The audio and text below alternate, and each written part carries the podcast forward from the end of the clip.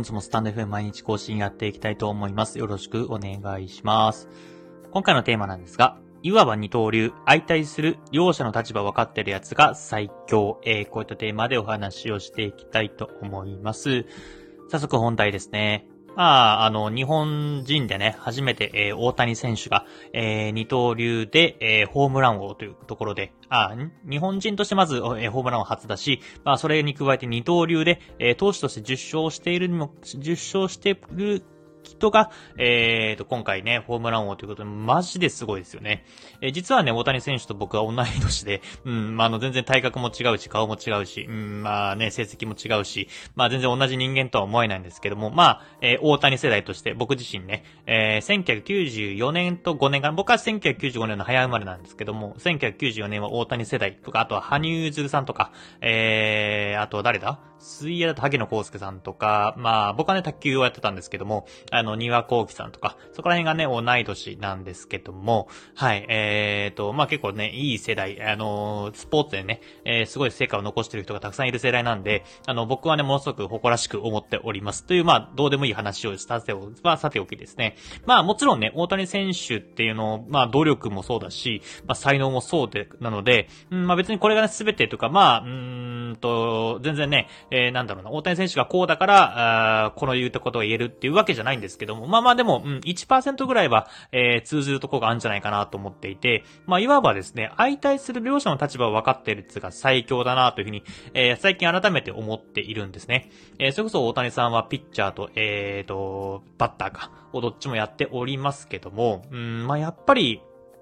なんていうのかな。えー、両者の立場が分かっているからこそ、どちらでもね、相手の気持ちが分かるから裏を書いたりとか、うん。あのー、なんかある程度予測ができるんじゃないかなと思っているんですね。まあ、例えばなんだろうな、うん、2ストライクで追い込まれたら多分ここら辺を決め球だから、えー、じゃあちょ、ここのボールで待とうとかっていうのがバッターの立場だし、まあ、バッターの立場が分かってるからこそ、えー、2ストライクだったらここに来るって分かれてる。ギャじゃあ逆に裏を書いて、うん、まあ、例えばちょっと変化球で行こうとか、えー、そういった風にですね、多分ね、えー、大谷さんの中でも、うん、どちらもやってるからこそ、えーと、うん、なんていうのかな、えー、どちらも立ち回りがわかるんじゃないかなというふうに思いますね。で、まあこれはもちろんビジネスでも一緒で、うん、例えば身近な例で言うと、まあ例えば採用する、まあ求職者、まあ転職活動とかね、するので、まあ新しくね、えー、新しい職場を求めてる人が、もともと前の会社、その以前の会社で、えー、人事担当とか面接担当をやっているとね、えー、結構な確率で、えっ、ー、と、就活というか転職活動がうまくいきます。で、まあこれはね、僕もそうだったんですよ。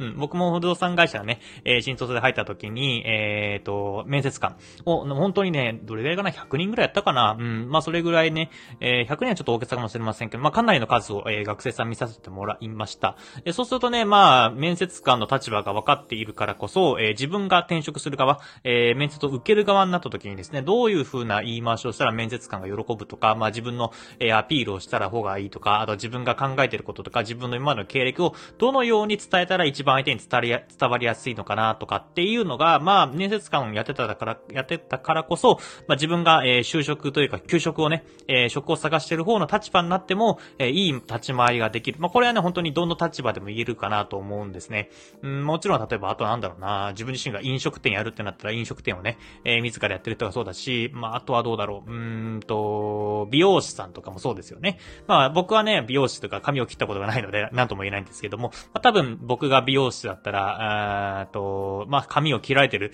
えー、立場だから、こういった風な、えー、と、なんだろうな、髪のね、えー、わかんない切り方があるかもしれませんし、まあ、あとは髪の切り方だけじゃなくて、まあ、美容師さんで接客のスタイルも結構ね、その、美容師の力の腕の見せどころっていうのもあると思います。まあ、こういった風な言い回しだったらお客さん喜んでくれるかなとか、まあ、そういったところがね、で、めちゃめちゃあるんだなというふうに思うんですね。で、まあ、このね、話をしようと思ったきっかけがありまして、何かというと、まあ、ラジオなんでね、えー、公ではあんまりここは言ってないんですけども、あの、ASP の方と、えー、ちょっと打ち合わせをさせていただきました。うん。で、ASP というのはですね、知らない方に言っておくと、まあ、そうですね、あの、アフィリエイト商品ってあるじゃないですか。例えば、プログラミングスクールを、えっ、ー、と、僕がね、えー、僕のブログでプログラミングスクールをご紹介して、誰かがその記事を読んで、えー、A というプログラミングスクールに入会したら、えー、A という会社から、えっ、ー、と、僕に対しては多分1万円のキックバックが入ってくると。と。で、だからその A というフロ、あプロモーション、あごめんなさい、え、A というプロプログラミングスクールから僕に直接1万円入ってくるわけではなく、その中に ASP という、なんとかアフィリエイターと、えー、広告主の間を取り持つ仲介業者みたいなものがあるんですね。それを ASP って言うんですけども、まあ、ASP が、えーと、その、プログラミングスクールの、えー、返して僕にお金を1万円とか入れてくれるっていうような仕組みになっています。で、僕はもちろん今までね、ブログ、まあ、アフィリエイターとして活動していたので、まあ、いろんな、えー、ASP に登録しております。で、ASP の中にはね、一応クローズド ASP って言って、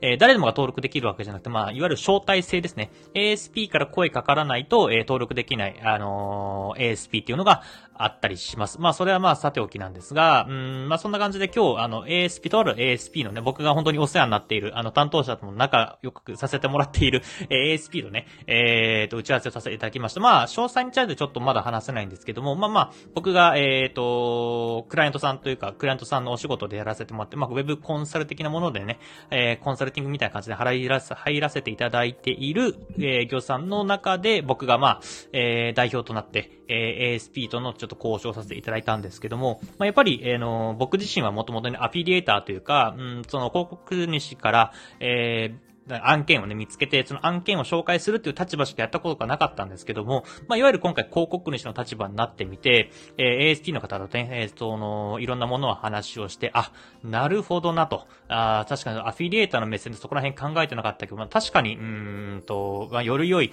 アフィリエーターに選んでもらうためにはこうしたらいいなとか、逆にアフィリエーターとしてこの話を聞けるんだったら、え次がこういった観点で、えっ、ー、と、案件を選んでみようみたいなところをね、えー、ものすごくいい気づきがありました。うん、例えば具体的的に言うとな、まああんまり詳細は言えない部分が多いんですけども、もしここで言えるとしたらですね、まあ承認率の話かな。これ超マニアックなんで、あの、ブログとかね、アフィリエイトやってない人にとっては、まあ何のこっちゃってわかんないと思いますけども、まあ一応、まあブロガーさんも多いと思いますね、話をすると、まあ承認率ってあるじゃないですか。例えばさっき言ったプログラミングスクールで、えっ、ー、と、1件ご紹介した1万円僕に入ってくるんですが、えー、全てが全て、えー、承認されて1万円入ってくるわけじゃない。例えば10件ね、えー、10人、えっ、と、プログラミングスクール申し込んだ10、10 1万かける10で、えー、10万円僕に入ってくるわけじゃなくて、例えば途中でね、あの、申し込んだけど離脱しちゃったりとか、まあ、キャンセルしちゃったりとか、いろいろあると思います。まあ、あるので、えー、基本的には、あの、承認率っていうものがあって、まあ、あしっかりと申し込みをしてお金払った人がいたら、えー、それの成果が承認されるっていう感じなんで、大体まあ、えっ、ー、と、いい、えー、アフィリエイトというか、案件だと、まあ60%、か70%の承認率が、まあ、いいと、いいというか、え返金的になっています。なので、えー、アフィリエイトターさんからするとね、まあ、例えばですけど、えっ、ー、と、少人数が10%とか20%以下のものだと、あんまり選んでも、さっき言ったように10人送客というか、うん、案件が制約したとしても、自分に入ってくるのは1、2万円っていう感じなんで、まあ、あんまり正直言うと割に合わないんですね。だから意外と少人数ってものすごくアフィリエーターさん見ていて、えっ、ー、と、それこそ90%とかの案件とかだったらめちゃめちゃね、あ少人数とかどんどんどんどん、えー、売れば売るほど自分にお金が入ってくるので、えー、積極的に紹介しやすかったりするんですけども、まあ、これもね、なんかいろんな基準があって、さっき言った60から70%が一応目安で、50%以下だと、まあもちろんね、案件にもよるんですけども、えっ、ー、と、まあ50%以下だと結構アフィリエーターさんは紹介しないことが多くて、逆に70%以上、まあそういうこと80%、90%風になってくると、えー、積極的に紹介してくれるっていうような、えっ、ー、と、位置づけでした。まあ、僕自身もね、アフィリエーターとして承認率は見てたつもりだったんですけど、そこまで注意深く見てなかったので、まあ確かにそう言われると、えー、せっかくね、案件紹介しても制約しなかったら意味ないので、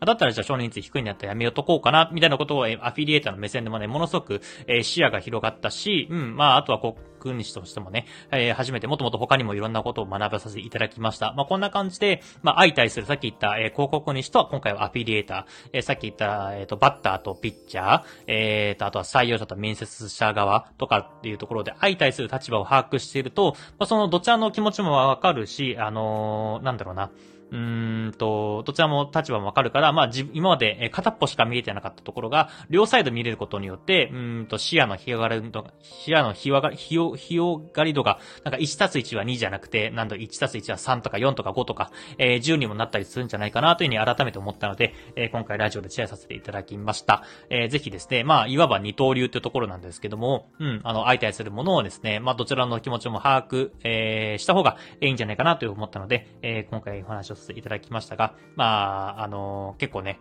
えー、この話、ツイートもしたんですけど、あんまりね、えー、共感してもらえなかったので、ラジオで話したので、えー、ぜひ、えー、いいねしてもらえると嬉しいです。